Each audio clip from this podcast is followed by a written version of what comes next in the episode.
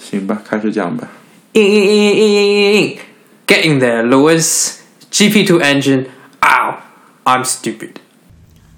OK，大家好，欢迎收听第十三，哎，第十四集啦，第十四集的这个 Team Radio。嗯，那呃这一集啊，又是我们下周中间的一集。那这一集我们呃又，我们这是回到了三三个人的组合嗯啊、首先我们有请呃到现在为止一集未落的 Tony 老师，嗯，那真的万年不变啊。那个本来我们不这期没想没想怎么录的，结果又爆了个大新闻出来，又有人给我们加了个大新闻。这个九版亚哈男最有体会，来，这对我们这一集先哎另来一个再嘉打宾招呼，是我们的这个烫发男，大家好，大家好。烫发男，哎，无数个称号啊，这个跟个 Daenerys 什么？什么爆炸型的大新闻是哪一条？哦哎哦，我跟想起来了，你你这个人真的 是，我我在想什么？OK OK，各位听众大家好。好，那么那么反正就首先呢，先说这个爆炸性的大新闻呗。嗯，那贾斯利其实也没有这么爆炸。突然这么回哎想其一实下，挺爆炸的，我觉得挺爆炸的，就是不是，本来我们其实大家都预见到了，只是马尔科博士一直在说没有没有没有没有三连否认以后，他又爆了。 但是有一种这个这件事情你一直知道它要发生，呃对对对对对，就感觉一直会发生。对但是一直却没有发生。 对对对，就关键就是说马尔科博士一直在否认会发生，结果他又发生了。回转啊，有一个反转，嗯，对，那就是啊，这个加斯利终呃不不是终于，但是就是加斯利是被下放了，然后去了小红牛，然后被提拔的呢是今年新秀表现挺好的这个亚历山大阿尔本。这个呃有人猜测会是大家可能大家一开始会猜测是 k i v i a t 啊、特别是上了领奖台哦之后，对上领奖，但是每次每次上领奖台之后都会 都会不咋地啊。这个这个啊不，这个每次上领奖台以后之后的结果其实都对他没有特别好啊，这个有点惨，也挺心疼他的。但是、呃不得不说，阿尔本的表现还是非常的不错的，特特别对一个新秀来说，这个表现也是非常稳，非常的抢眼吧。对，特别是这个，呃，特特别是在这个呃红牛其实是想测试一下，因为红牛其实呃这下半这个赛季他们是要决定明年谁作为这个维斯塔潘的队友嘛，所以候选人其实就是科维亚特、阿尔本，呃。还有加斯利也可能有点希望，是吧？那这三个当中选一个，那加斯利开红牛的表现不用说，已经给了大半个赛季了。然后呢，科维亚特以前他也去过红牛，就红牛他了也就是也是挺了解的。然后现在就是看起来阿尔本上去结果如何，然后如果阿尔本能够开的好的，那明年这个位置是他的；如果开的不好，那呃在上上科维亚特其实也也可以，也不也不是一个不稳的选择，嗯，是吧？因为假设今年这个科要是科维亚特上去，然后科维亚特却跑的不好，那那那明年选谁呢？嗯，对，其实科维亚特就是备胎嘛，说到底其实对是这么一个 意思。对请回来就是个备胎的对意啊思对啊本来请回来就是个就已经是你是我们的备胎的感觉了。对，就如果今年加斯利跑得好，如果阿尔本也跑得好，那明年如果又有一个新秀车手上来的话，那肯定先裁掉的是科维亚特。对对，对啊，因为科维亚特他对啊，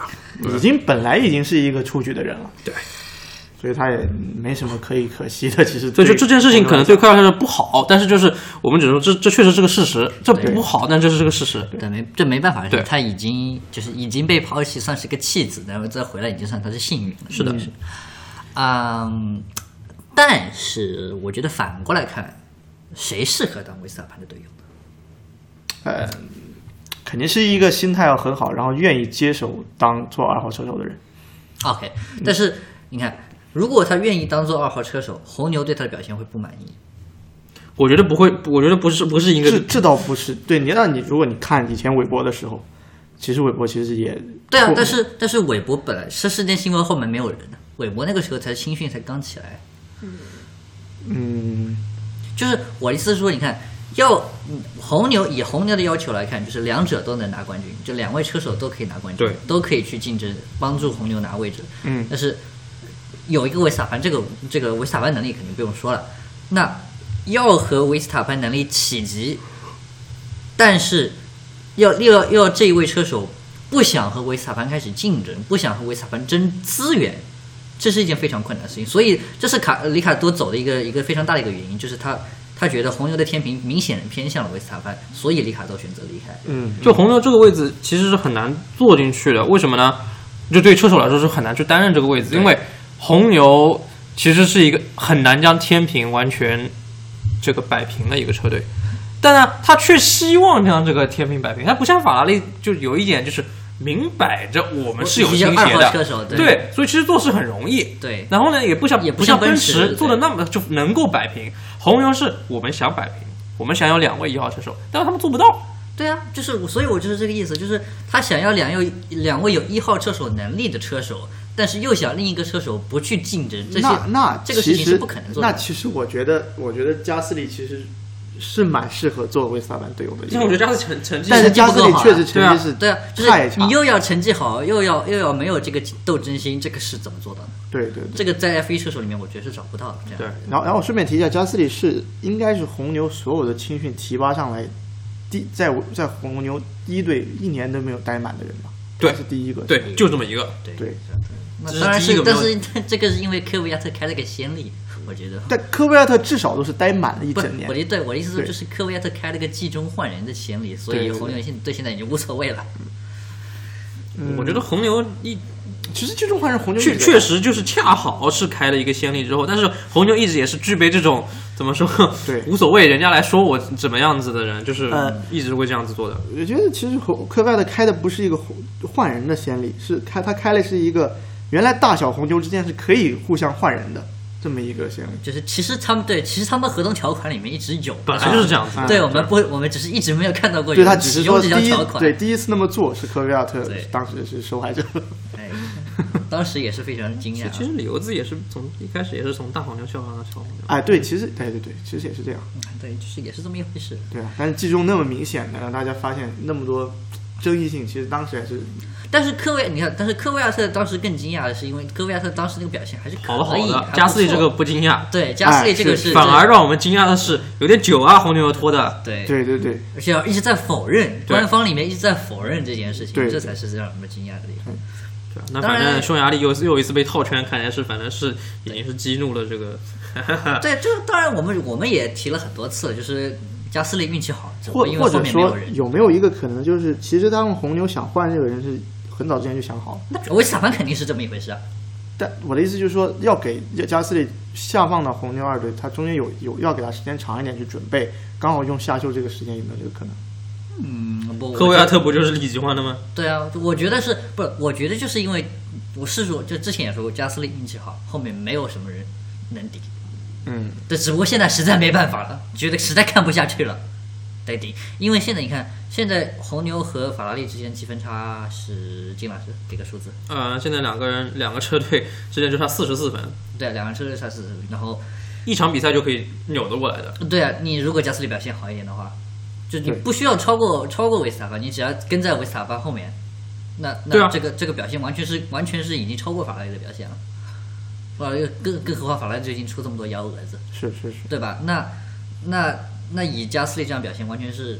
就对他们来说是无法接受。对他们来说，现在接下来要考虑是下修之后要不断的抢法拉利的分，嗯这才是他们的，因为这是关于到钱的问题了。接下来就是嗯，对，这个就是这这个就是分奖金，特别对于红牛来说，红牛红牛还是很在乎这个这么点钱的。对，而且更更重要的事情是，现在其实不管哪个车队，特别是大车三大车队里面，都是不断的在花钱，大力大笔大笔花钱，因为因为到二零二一年以后没法花了。嗯嗯嗯，预算贸易扣上以后，现在就没法投资了。所以现在三大车队其实都在大笔大笔的烧，不断的投资，所以这个是非常困难的。而且呃呃，这个稍微提一下，就是对雷诺这也是非常困难，就是因为现在大家都在打投资，雷诺这笔投资跟得上吗？我觉得他跟不上。那那 OK，那说回科维亚特呃不加斯利的问题，那觉得你们觉得埃文上到一队之后，他的表现会怎么样？有有什么预估或者猜测吗？我觉得会比加斯利好一点。嗯但是应该大家想的说什么奇迹上去就拿冠军什么的，不可能。因因为你想，其实这也是阿本第一年开 F 一，对对，对然后又是在第一年的情况下让他上了红牛一队这样嗯一个主流的这个大、大车队，嗯他的心理压力，包括他他的技术，他的他对这些这个应对到底会在一队会比加斯利会好呢，还是说可能也是表现平平？我觉得只要他自己能稳住，关键自己得稳住，你不要想着我能把韦斯塔潘怎么样？关键是嗯对自己、对自己先做好自己的事情。加斯利就是没有做好自己的事情，整天想着我怎么怎么和维斯塔潘去竞争，这件事情你是不可能的。嗯嗯，你看，接下来夏休本来之后就很短，只也只有八场比赛，然后阿尔班也知道自己只要稳住就会有明年的位置。对，对对只对关键是稳住，只要稳定的拿积分，就是保持自己的速度就好了，发挥出自己能力就好了，不需要干什么，对吧？然后我我觉得阿尔本是具备这样子的心理能力的。嗯对，就是他他比较就不像，嗯，怎么说，不像加斯利这么其实红牛的气就气将回来之后，好像心理能心理能力都都比较强，都不算差，包括科维亚特、 哈特利啊什么之类的。就是技术是另外一回事，但他们的心理抗压的能力好像确实也都不差。 可能就是因为被他们压的吧。能能在红牛，对啊，这样子能斗再上到一队的红牛，能在红，牛这样存活过几年，其实应该也心理压力能承受能力都挺强的。嗯嗯，然而啊，我当然红牛，嗯我觉得这个也可以，这个这件事情呢，我们也可以来聊一聊。红牛这个青训体系的确出了非常多的，怎么说，世界冠军级的车手，但是人才多呀，人确确实能产人。对，但是也会毁人啊。对啊，这个这个这个多好的车，呃，很不少好车手都被毁了。补耶米一个 k i v i a 算一个，加斯林呃不差，我觉得，但是还是就是至少在中游车队还是足够立足的。但是这样子下一下，中游车队也没人要，嗯嗯，是，所以毁了这怎么怎么说？我觉得嗯能到布耶米这样子的阶段，已经是可以了，已经可以了已经我觉是得作为车手已经算成功对，了。还有对还有维尼对吧？维尼维尼以为现在你也在不能说毁了。对你你我其实我想说我，我能够想到有很多例子，甚至把这个射手职业生涯生涯都毁掉了。对啊对啊，就其实你要看，你如果是拿当一定要做成当世界冠军像维特尔那样的例子来看的话，那其实很多车手那都毁的确了。都毁了。对但是其实作为车手自己的一个标准，你不能拿世界冠军当标准。那其实很多车手，我觉得通过红牛出来，他们的他们的未来，他们的路还是比较比较宽阔的啊怎么说呢？应该我的意思我的意思说是在他们的 F 一生涯给毁了。啊。你对，赛车对生涯是对都还在是。对，这个嗯，我其实我我还是我对有一些车手，我觉得他们不耶米怎么说呢？也也也就是红牛，毕竟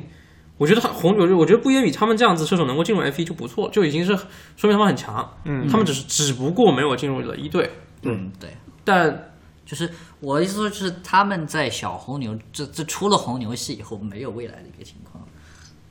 对。嗯，这对这就是非常可惜了。像我觉得像维尼值完全是值得一个，维尼完全值得一个位置，但是我对其实我很惊讶，为什么他们他没有办法在别的球队找到位置？位置，对对，甚至但你这思考一下，为什么塞恩斯没有在红牛获得获有有机会？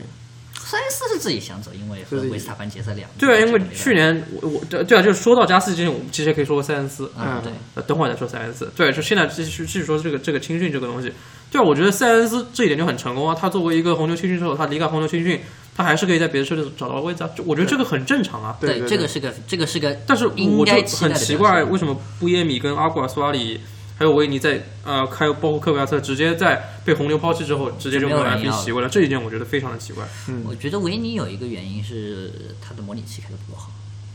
这个听说是他在他在模拟器上的表现其实是非常差的，所以你看在法拉利待了一年以后也直接被抛了，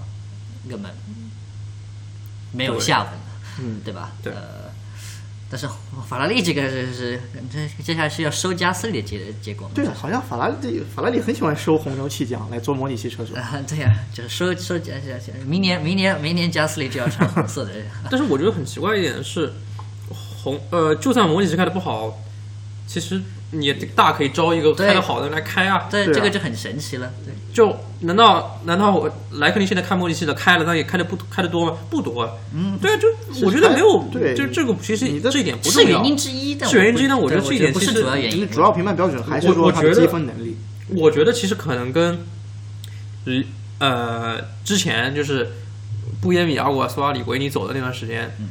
这个可能席位争夺跟金更钱激烈一跟点金激烈钱更有关一点。啊对 OK 因为现在没有那么大的关系，因为是现在有那个超级驾照之后，其实现在其实很多还是要凭真，现在车手市场真的凭实实力还说是挺话。大的，嗯对对，所以就是现在的汽那些车手也容易更找到更容易找到位子一点。是是，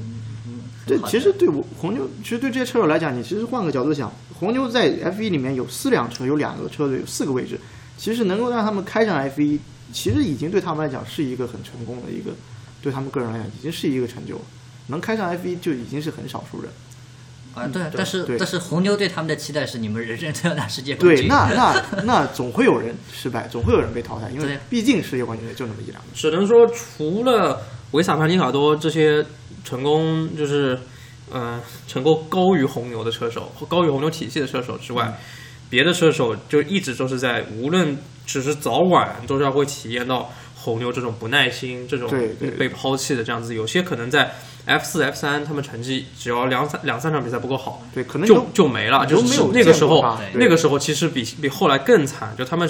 有些车手就是职没业有生涯钱，都职业生毁涯了就真的是毁了。对但如果你能开到 F 二，能开到 F，甚至进了 F 一，那起码你还能找份工对作。对还对你还你是有 F 一希望没有了，你起码还会被别的车的车系列赛被发掘去跑勒芒啊或者 F 一啊什么的。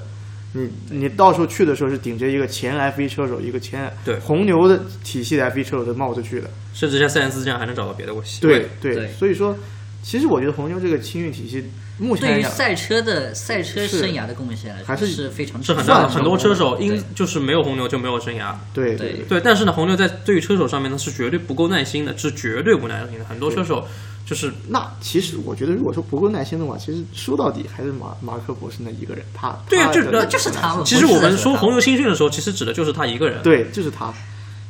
对啊，就是不够耐心啊，像达科斯塔都没有没有机会进 F 对一，这个就是很真的是很惨的一件事情。对啊，呃是对，说到这个塞恩斯，我觉得其实现在红牛应该是挺后悔去年没有签塞恩斯啊，这个越来越后悔了。应该如果现在是签着塞恩斯，那可能就是对吧？对法拉利就呃，但但塞恩斯自己也不想要和维斯塔潘搭档，我觉得。呃，我觉得不一定。其实塞恩斯的性格，我觉得不一定是那种做不了二号车手的，因为你哦，他愿意做二号车手，你觉得他就让一个我觉得如果他真的在那个环境下，他可能还是会愿意。但是他愿意红牛不愿意了，就还是回到这个问题来了。因为你想，他现在跟诺里斯搭档，他诺诺里斯也是一个不愿意做二号车手的人。对啊但但是他们现在竞争很好看，他们无所谓啊，而且他们现在在中游，你对是不是争不争一二，对啊没意思的。在对对对等等你等到你到了达车队以后，你就是红牛又是想要一个能争冠，想要一个哎好像博塔斯这种身能比较合适。红牛也不是说一定想要一个二号车手，只是红牛在操作上的时候是肯定会偏向维斯塔潘的，这是一定的。就是是就是就出了什么幺蛾子的时候，肯定天平偏向了维斯塔潘了。对的，嗯，这个是没办法的事情。那对啊，那就是你作为一个有争冠能力的车手，你你接受了这种不公平待遇，反正我觉得很少人接受。很少很少人接受的，不是可能啊！是是对啊，把巴黎铁路请回去吧。那巴黎切罗也和也和我觉得和博塔斯也那种那种性格就比较接近了，就是也是比较适合做二号车手。是是对啊，嗯，所以啦，这个是个红牛一支青训体系的一个，我至少是不能不能说红牛青训体系，至少是维斯塔潘队友的这么一个矛盾的关系，就是对，你要么维斯塔潘接受接受维斯塔潘作为准一号车手啊、就是一号车手，嗯就是不要想着接下来下一个车手能和他展开竞争，两个人都能去竞自由竞争去夺冠，这个事情就可以抛开他脑后了。是，除非你真正的是能力强到能和维斯塔能潘够展开去竞争，盖过维斯塔潘，对你但是真的能够证明自己，对对，能除非你能碾压维斯塔潘，对，但是这件事情几乎不可能吧？我觉得，我觉得我觉得很很少。现对在你可能得把汉密尔顿请过去，别的我觉得啊其实对挺是难的。对，就是要看到要看，就是能和维斯塔潘的展开是硬碰硬的争一个赛季，对，这个没有几个很难，很对真真的真的真的挺难的。就像里卡多可能就都都都可能会呛，现在如果让里卡多回去，可能也够呛，我觉得。所以现在这个确实是，其实你某种程度上来讲，里卡多就是被维斯塔潘逼走的。其实是这觉得就是为美难国这队就是为难的，对就是因为对他知道维斯塔潘要强了。对对啊，对，就是霍纳说的，就是哎，霍纳在网飞纪录片里面说的，不知道各位有条件的朋友们有没有看过啊？呃，维斯那个里卡多离开红牛就是逃避一场战争的一件事情。对，与其说你斗得很难看，还不如不让它发生。但我觉得里卡多这件事也做的没错，你因为对他自己，没有人再想再当第二个韦伯，是吧？呃，再就是你，你就是何必呢？这是两两个就红牛现在也不是争冠的实力的时候，是那你何必两个人斗成这样，把自己的生涯给毁了？不如不如趁现在高光时刻去找一个对自己未来更好的一个车队。当然，对我觉得雷诺是个不好的选择。其实嗯也未必，也不一定，就其实搞不好也未如果必二零二一年红牛强了，那这真的是对了。对，其实也未必。嗯，我觉得不是，我觉得红牛啊，我觉得雷诺不够这个这个财力，这个之前投资不够，现在已经完了。我觉得，我觉得已经完了。我觉得，我觉得卡莱迟早是要找下家。啊，各位各位听众要骂要骂他，以后就雷诺就骂他就好了，好吧？这我们这个反正我们这个都存下来的声音，我对们这个说观话点都不负责的，反正对，这个个观人点不观代点，表个我。人个人观点，个人 观这点。这仅代表个人观点，不代表本节目立场。 以后雷诺以后雷诺出什么幺蛾子要骂他就骂就就去骂周伟啊。你这个雷诺粉丝给我滚开！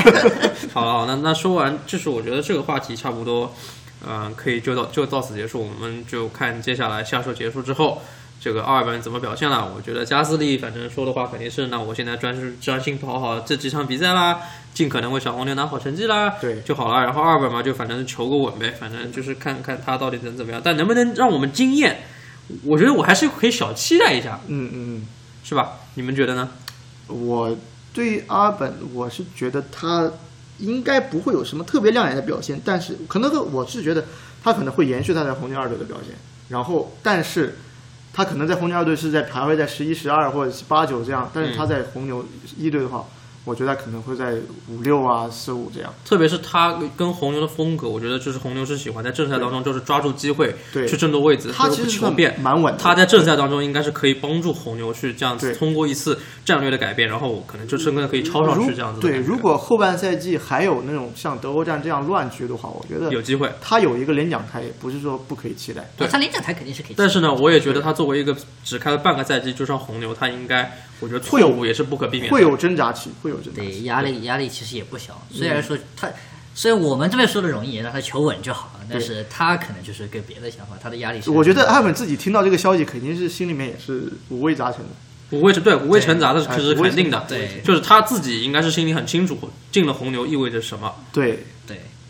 当然还有一点，我觉得这也是里程碑的，就是因为亚洲车手，这是代表亚洲的亚洲背景啊，这 是这是绝对的，就对亚洲亚洲背景对对的车手进入了一一个 F 一1个的三大一线队车之一，队这个我觉得对，呃，我很难说这这是不是第一次，因为可能以前竞争比较激烈的时候也很难这么讲，但是就是非常少见非的一常个。很非常很久以来很久很久以第来一次第一次亚这个亚洲车手就进了三大车队啊，对这个这个是很强的。你你你不管怎么样，他到底他的个人背景如何，他现在代表的就是泰国。他的血统对，也是还是亚洲血统，对他现在代表的那面国旗就是泰国国旗，还是亚所以洲。反正是你的政治真正确，对对对，我就对对，那那我我啊行吧，好。好，啊这个话题就到此为止这。个这个我们最近也不说这些东西了。 啊，行，那呃，那鉴于是因为现在是夏休，呃，那这个赛历明年的赛历还没有公布，呃，但是基本上也确定会有二十二场比赛了。是那谈到这个赛历，我们呢也是回顾了一下过去十九年，就是呃这过个了二世十纪一二十一世纪以来之后，嗯。就是那些离开 F 1赛历的赛道。对，呃，其实上一个离开 E F1 赛历的大家都很熟悉，是二零一七年的马来西亚，你最熟悉了。对啊，花了九百块买亚航，九百澳元九，九百人民币， 900然澳后元，刀澳九元百，澳元，刀差不多四千多人民币，对近吧？五千块人民币，近五块钱人民币，那个时候对五千块人民对币，五千块人民币亚洲亚洲最好的航空公司，啊啊是哈，哈没有，这是全球最好的廉价航空公 司。然后然就后前 F 1车前 F 1车队卡特汉姆的老板费尔南德斯，托尼费尔南德斯的是嗯航空公司，对，也是其实为亚洲车队做贡献嘛，啊，亚洲车队那个时候没有亚洲车队了，曾经曾经曾经的 F 1车队的嗯老板做做过不就少是贡献就。是 OK 他花了九五千块人民币飞去了马来西亚看了最后一场比赛。 OK，那再往上数呢，你是不啊要转移这个话题，二零16年还是一七年？一七年， 17年再往上数呢是二零一三年的印度和韩国，以及二零一二年的马来西亚，二零一一年的土耳其，二零零八年的日本富士和法国马尼库尔，以及二零零七年的美国印第安纳波利斯，呃，波利斯。纽伯格林最后一场是什么时候？二零零2007年年。OK，以及在二十哦，不是不是不是，二零一一二二零一三二一三年，一三对年，但是二零之前是作为欧洲站嘛，对然后以及在二十一世纪初的时候大改过赛道，呃，霍格汉姆的那个 layout 那个呃布局布局的霍根海姆，就是这些赛道现在都是在 F1 赛例中暂时是看不到的。有些赛道其实其实已经拆了，你像你马你来这西个亚，连是报一遍的啊，马来西亚。对，不是不是那个瓦哦伦西亚，瓦伦西亚啊瓦伦，瓦伦西亚其实没有本来就接到在拆，对瓦伦西啊亚其实没有拆，只是现在都是长草了，已经。刚刚上周我还看到有 G F 1记者去度假， 嗯就维修区那边都长了很多草了已库比经。卡可是在那里测试的，你不要忘了。不是那条，那那条是专那条是那个那是个另外专业的瓦伦西亚赛道，是摩另托外之一飞个那一条。对对对，不一样不一啊 I'm 样。 so sorry。然后我们呢就是讲说，这些赛道其实可以分很多类啊，有些赛道呢是就是经典的赛道，嗯，会一直就是存留在那边，然后呢也是让我们很想念，哦希望它能回到 F 我1忘赛了地。忘了忘了伊讲，莫拉还有那个伊莫拉，对你对忘了伊莫拉，这个经典赛道，我们希望它回到这个 F 1赛道中，也也能呃，然后呢，也有些赛道我们都已经忘了，对，我们已经忘了呢，估计就是可能最近这几年赛道，大家例如韩国和印度，可能很多人都不知都不一定能可以想得起来，原来 F 1还去过印度，还去过韩国。那那那比赛发生了什么，我都已经不记其得实了。如果我只记得一台红牛赢了比赛。对，其实印度站的时候，对啊，我对对对，还有还有那个那个那个那个拜赛车那件事情，然后就对没有了。印印印度站可能留给大家印象最深的不是什么什么没见完吧？我觉得赛 道，不一定没见完是韩国，那印度给大家的印印度象也没，印度也没有，也没有没有没来得及啊。对，但印度给大家的印象可能就是什么赛道上有蜥蜴啊，赛道上有什么蛇啊、大象啊，要不就是印度的雾霾啊什么之类的。这个好像比赛当中发生过什么事，您是不是对印度有什么歧视？比赛其实那三对那三场比赛其实都挺对挺平淡的，因为都是同，而且冠军也都是同一个人啊。嗯对其实维特也可以说自己是 F 1历史上少有的一个人，那个百分在某一条大某一个大奖赛胜率百分之百的车手啊。对，我觉得这个可以找一下，还有没有别的车手了？其实很应该我们应该没有了。应该是暂时还可能有一些想不就只只能比我一场比赛的那些那些地方到。 对对。然有后比过一场比赛地方。然后有有有有有有的有的有的有的多的是。然后韩国站呢，可能一零年的第一场还算是比较经典的比赛之一，但那个经典是也是因为那个赛道的排水系统也是确实是有点差强人意。但是之后呢，三年的韩国站，各位好像也应该都没什么大的印象。有倒是有一点，但是那辆那辆吉普车哎，那是一三年吗？是好是像啊13是年是是一三年啊，对对啊，还是一二年，反正是那辆吉普车。啊，这反正让人这这种让人大跌眼镜的事情，基本上都是在韩国或印度。哎，这个就是显就显得，哎，不想亚亚洲这一方面的准备的不够充分。对，但其实我觉得印度那条赛道我对是很喜赛欢。道本身其实不是什么问题那。条印度赛道其实开起来挺爽的，很流畅。对对对，但是就总觉得好像让人觉得差点什么，然后 哎啊哎哎，这个跟呃注意你的言行。就他反正说到底就是比赛不精彩，对啊，也没有什么让人亮点的地方，然后也没有什么让人觉得能记住，然后就觉得说这个这个在 F 1历史上还是比较重要的一一一步，好像印度的赛道啊就没是有被人。如果维特尔没有在那一场夺冠的话，你是根本记不了这个赛道的。对的对对，你当然说那个赛道最近最重要的一个时刻就是一四年，呃一三年的时候，对对，维特尔的世界冠军是在那那边最终锁定了，不不止这一次吧？前面哦没有没前面有，不在之前那个不是赛在道印度，一一年是在什么地方锁定来着？一一年是在在忘了。太提前四站好像是，哦，可以，好，哦，记得对真准。行。那反正对，那讲完了这些，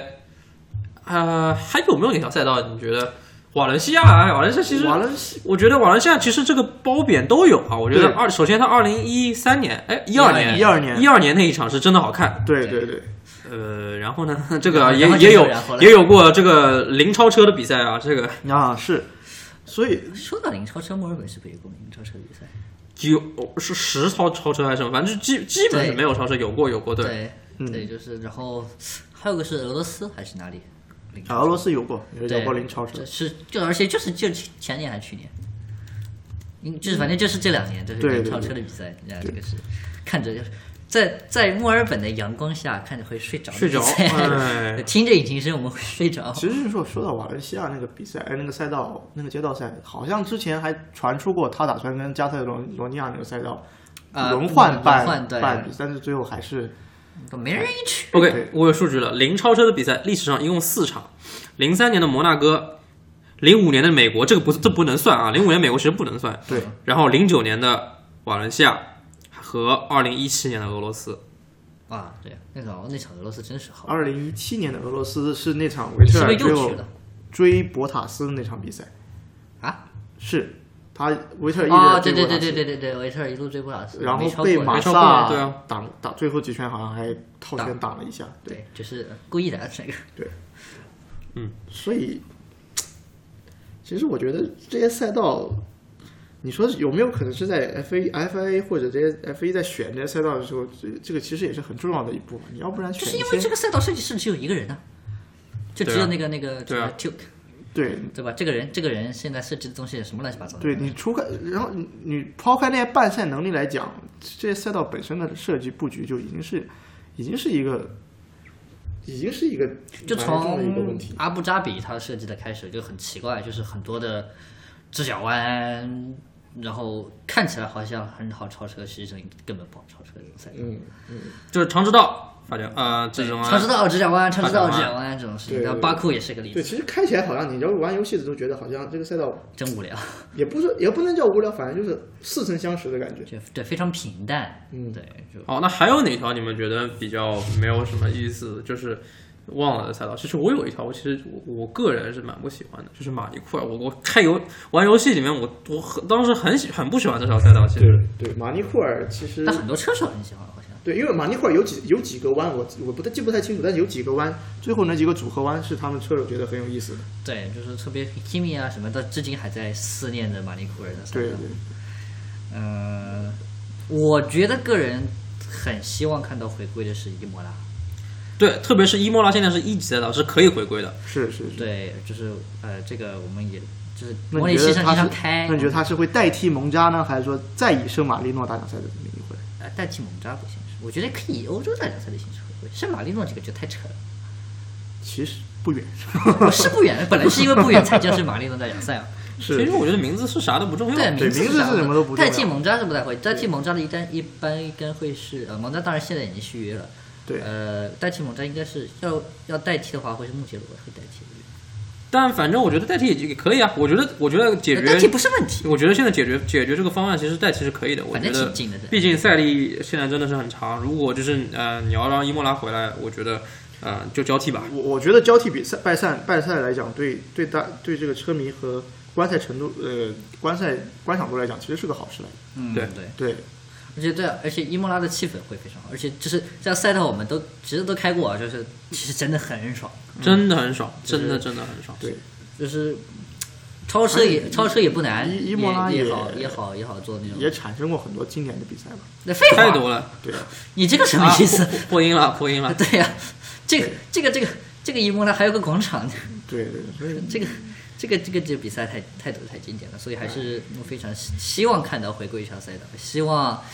F 一能考虑，F 一能考虑啊，我觉得现在也够安全了。那那其实其实 FIA 在选择赛道的时候有没有其实有没有考虑过他这些各条赛道的办赛能力呢？还是说什在么叫半赛能？就比如说像韩国，其实基础设施配套设施其实根本就没有跟上来。给钱不就行了吗？对啊，这个啊你看，这个上海一开始也是这么一回事但是最近几年新的赛道好像都还不错，啊，对啊，啊，除了阿塞拜疆除俄罗了斯那个那个保罗里卡德啊，导致那可能这个是老赛道，因为是老赛道。啊，对对啊，但是也是基础设施没跟上，也是就是交通设施没跟上，对吧？对对对，这个你看上海一开始不也是这样吗？就是都很难其去。实其实很难我个人回希望马来西亚回来，啊，你看这这这这，对，因为马来西亚回来之后，你回来第一次就买，下次给你一千九百买亚航的啊。对，就你就肯定直接就去了是吧？啊马来西亚回来其实对对各位国内车迷也是有有有有好处的。我觉得你是不是更喜欢去曼谷逛一圈？不会有泰国站，不会有泰国站为，什么呀？我觉得很会。不会有泰国站嗯，万一万一 L 本的表现非常棒呢？反正五里南赛，五里南也是一级赛道是吧？啊？是吗？五里南是一级吗湖？南是一级赛道，他可以可以办 F 一吗？可以办一级赛道一就直都可以办 F1 办 F 一啊。哦对啊，你看你会你会去曼曼谷玩的很开心的。不会，还是希望马来西亚回来，马来西亚便宜嘛。好了好了好了，那说到这里，就是 那还还是还有还有一些赛道，我觉得我也其实挺希望印第安纳波利斯，其实我蛮希望，因为最近奥斯汀其实问题有点多，就还好今年是解决了这个问题，明明奥斯汀对奥斯汀，我觉得是就是挺悲惨的，这个挺倒霉的。对，我觉得如果能去对政府不给钱印第安纳印第安纳波利斯的话，我是希望 F 一还是应该去但是印第安纳波利斯那个赛道风格跟还适合目前的 F1 赛车吗？这个你不比过，你不知道。因为他那个，我觉得他那个风格跟跟其他的赛道差别感觉太就是，他因为他有点那种 oval 那种感觉。对啊，就是半个哦 oval。，对呀、啊，对呀、啊，但没有没有没有，现现在已经改了，现在已经不不会再有最后一号弯那个 oval 那个弯了，已经。已经现在就是你去看一下的话，现在就是注册，就是现在会用会有摩托 GP 的那个嗯咨询之前那个 layout，它就就它会跳过那个那个最后一个椭圆弯，哦，对，它会用中它会从中间走，所以那那那我就失去了印第安纳波利斯的点对了呀，。我觉得那个其实也是应该按照对啊，波这利斯是的那卖就点是那就是一个对啊，那就是印第安纳波利斯的卖点，本来就是和 Indy 500、Indy 五百的一个哦，我我觉得只是说，我觉得不是说一定说是有没有这个那个特色的问题，是而是在于说这个赛道你在布局美是吧国，嗯、过去几年德州的话，你去德州办 F 一，呃，很多人会专程去看。嗯或者甚至也会吸引不少这个德州当地人去看热闹，看看这个欧洲的这个这个赛车到底是个是个什么东西啊？嗯，因为美国南部人南部人士大家都喜欢的是这个纳斯卡嘛，对那但是印地它不需要愁这个，印地那边周围附近大家都是看赛车的，而且都是看的是对对对呃这个这个开轮的赛车，而且英迪卡那么多欧洲从一九九零年代开始就有 F 一车手和和很多前 F 一车手啊，欧洲的车手去参赛的传统嘛，对对对，对吧？所以他们对于 F 一其实挺了解的，嗯嗯，呃，包括阿隆索近几年也有去玩了啊，这样子，所以就我觉得英地的话，在于对于整个美国要发展 F 一是很好的一个地方。是二十五站有希望。这但是个但是，我还是觉得代替奥斯汀这个目前来讲很不现实，因为毕竟那是一条真的是花钱就是为了 F 1修的一条赛道。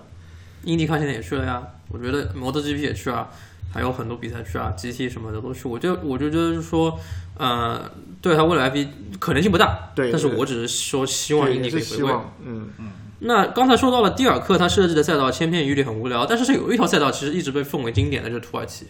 啊，是是，土耳其也是一条消失了的赛道，目前也不在。而且现在土耳其那个那个赛道现在也是不举办任何比赛，印度那个赛道都还在用，土耳其赛道现在是个旧车销售市场。哎呀呀呀呀呀！说起来也是蛮悲观啊的，因为土耳其赛道确实，呃非常经典，也是非常赛道本其实很多经典的画面都是发生在那里，比如说两条蓝两辆蓝色的车相撞，